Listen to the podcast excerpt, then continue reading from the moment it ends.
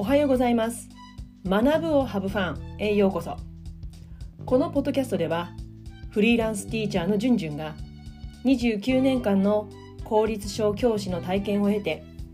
大人になっても使える学び方を世界中の子どもたちに届けたいという思いのもと現在 YouTube、ポッドキャストで学校と保護者の方の架け橋となる情報を発信しています。皆さんおはようございますじゅんじゅんです、えー、今日は初任時代に私が言われた先生の授業には笑いがないと子どもたちに言われたエピソードというテーマでお話をします。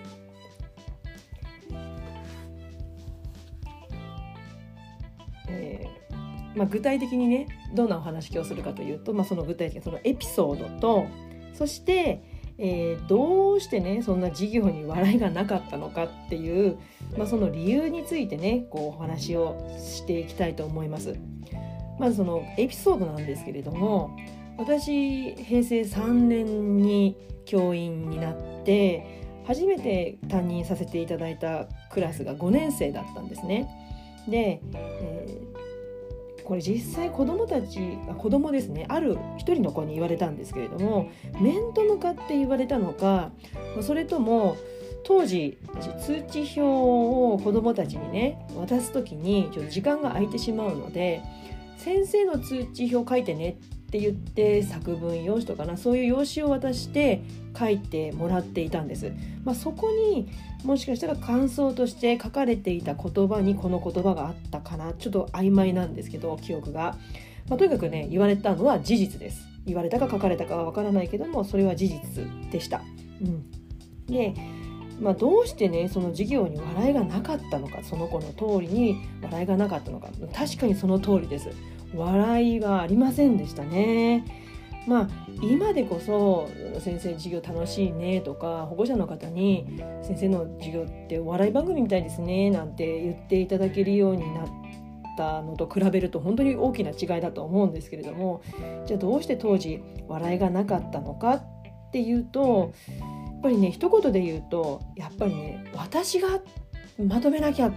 私が作らなきゃっていう私がっていう気持ちがすごく強かったんだと思います。まあ余裕がないからなんでしょうけれどもじゃあ具体的にどんな状態かっていうとこう私がうまくやらなきゃって思ってたんですね。で授業ってこう導入展開まとめってこう3つのパートに分けてね授業を考えるんですけれども、まあ、導入ではねこのポッドキャストの話もそうですけれども、まあ、こんなお話を今日やりますよっていう,、まあ、こう課題提示ですよね、まあ、子供が相手なので興味を持ってもらえるようなこう活動を入れたりだとかもう見せ方をしたりだとかっていうことをして、まあ、授業の中にこう入り込んでいくんですけれどもで次に、まあ、そのね、導入のところで掴んだその課題学習問題を実際展開のところで解決していくそして最後に今日学習したことをまとめていくっていうこの3つに分かれるんですけどもやっぱりそこを全てうまく流さなきゃまあ、公立小の時は45分の授業ですので、まあ、そこを45分うまく流れるようにしなきゃっていう気持ちがすごく強かったんですよね。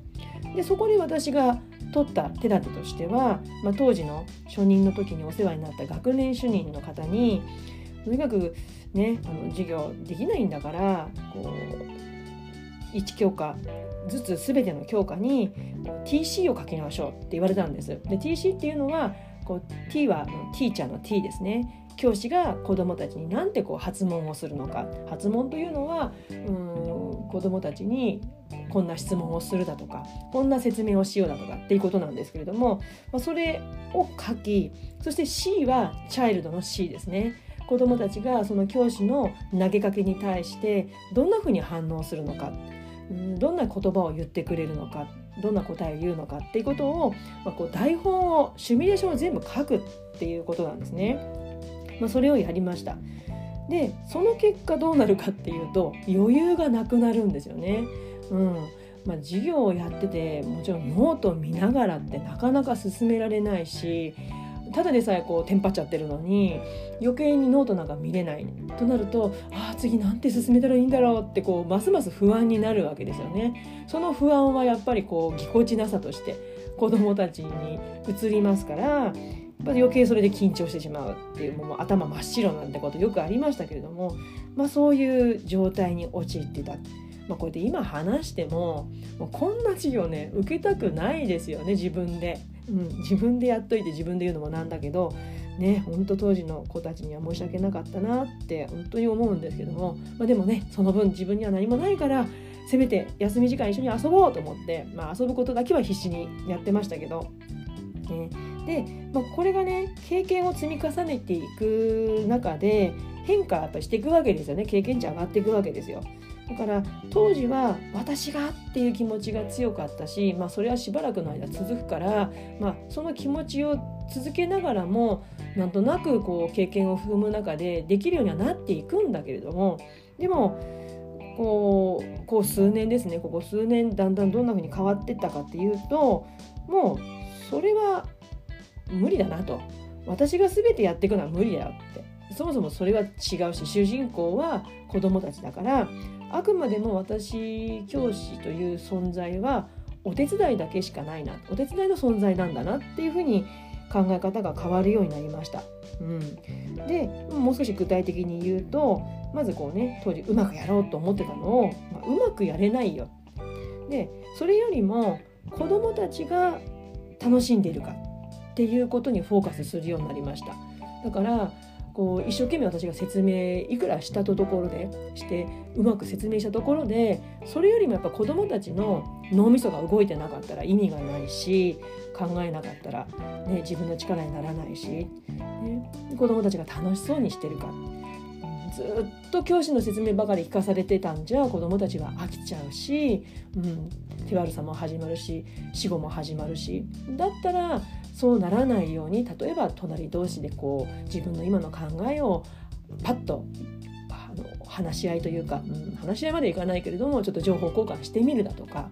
うん、なかなかアイデア浮かばなかったら、ね、こう教室の中自由に動いてもらって、まあ、少しこう気分変えながら、ね、自分のアイデアが、うん、浮かばない子は他の子のアイデアをもう真似する真似も OK っていう認める。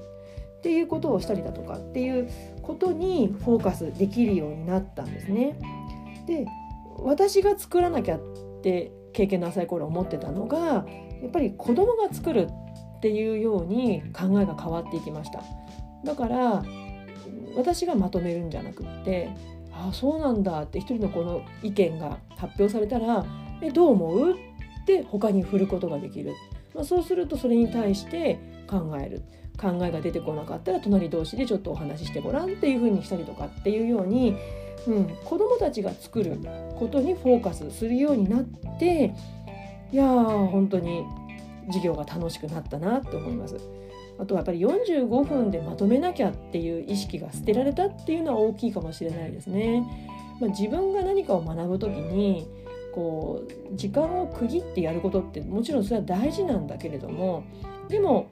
それってその後も学びは続いているし考えが変わることもいっぱいあるし、うん、だからやっぱりこう学校の授業でも45分で全てが完結するわけじゃない。たとえ45分で分からなかったとしてもじゃあ次にの授業でまたチャンスがあるっていうようにしていくと少しこう気持ちも楽になるしそれは子どもにも影響が及んでいくんじゃないかな、まあ、そうすると自然に遊び心も出てくるのでちょっとその時に思いついたことを、ね、投げかけて子どもたちと楽しむだとかっていうことも随分やるようになりました。まあやっちゃいけない NG 行為ってねもちろんそれはあるとは思うんですけれどもでもちょっと子どもがワクワクするような活動を取り入れるってことも面白いんじゃないかなと思います。まあ、ただねあの国語の授業の音読でただ音読するだけじゃなくってね、ただ座ってじゃあ5回読みましょうって言われるよりはじゃあ1回目は座って2回目は立って3回目は黒板の前でそして4回目は教室の後ろに行って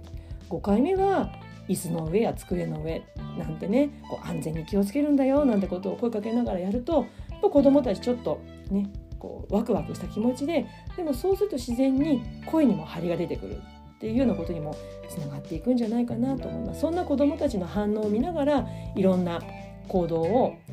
付け加えることで私も授業が楽しくなったし当然子どもたちも楽しんでいるような様子が見られるようになりました。えー、どんなことだってね最初からうまくいくわけないのに、まあ、教師っていう職業は教室に入った途端にもう本番スタートってなってしまうのでいや確かにしんどいなってねほんと感じます。あね、教育実習やってるじゃないのって言われる方もいるかもしれないし保護者の方もそう思ってらっしゃる方いるかもしれないけれども、まあ、教育実習とね自分が一人でクラスを担任するってやっぱり違うんですよね。まあ、初任者の時ってねあの教科をこうフォローしてくださる方いっぱいいるんだけれどもでもやっぱり違うんですよね。まあ、教員の数がね不足しているのでなかなかそのシステムにメスを入れるって難しいとは思うんですけれども、まあ、せめてね自分の気持ちの中にこう自分がっていう気持ちだけじゃなくて今は自分が学んでいる最中なんだとか初めからいい授業なんかできないよってもう認めちゃう。ね、うん、もうプライドが結構若い頃って高いからなかなかそう思えないかもしれないけど、まあ、私もねプライド高かったんで、ね、そう思えないのもよくわかるんだけどでもね認めちゃった方が楽ですよ。だから自然に余裕も生まれるし楽しくなる。だからね周囲からね周りの先輩たちからねあここもっとこうした方がいいよとかこんな方法あるよってなんやかんや言われるとねああこれもやんなきゃってこう焦っちゃうかもしれないけどただね、その時に大事だなと思うのが今も私そうなんですけどもう自分が明日できることもう今日すぐできるようなことだけ一つだけ取り入れてでその日一日それを取り組んでみる、ね、一日一個でいいと思うんですね。それを毎日毎日積み重ねることが、ね、成長の大事な大事なことじゃないかなと思います。であとはね言われたことなんかこうなんかメモしたりパソコンのねメモ機能とか入れといて数年後の自分の目標にして宝物にしまっておくってことでいいんじゃないかなって思います。えー、今日はね私の、ね、初任時代の先生の授業には笑いがないって言われたエピソードとその理由についてお話をしました。えー、この音声コンテンツはポッドキャスト学ぶをハブファン YouTube チャンネルじゅんじゅんブログで、えー、配信しています。チャンネル登録お願いします、えー、月水金曜日の週3回更新のお知らせが届きますので、え通勤途中や家事の合間などにお聞きいただけると嬉しいです、え番組の感想もお待ちしています、えそれでは次回のポッドキャストまで。Let's have fun! Bye! Thank you.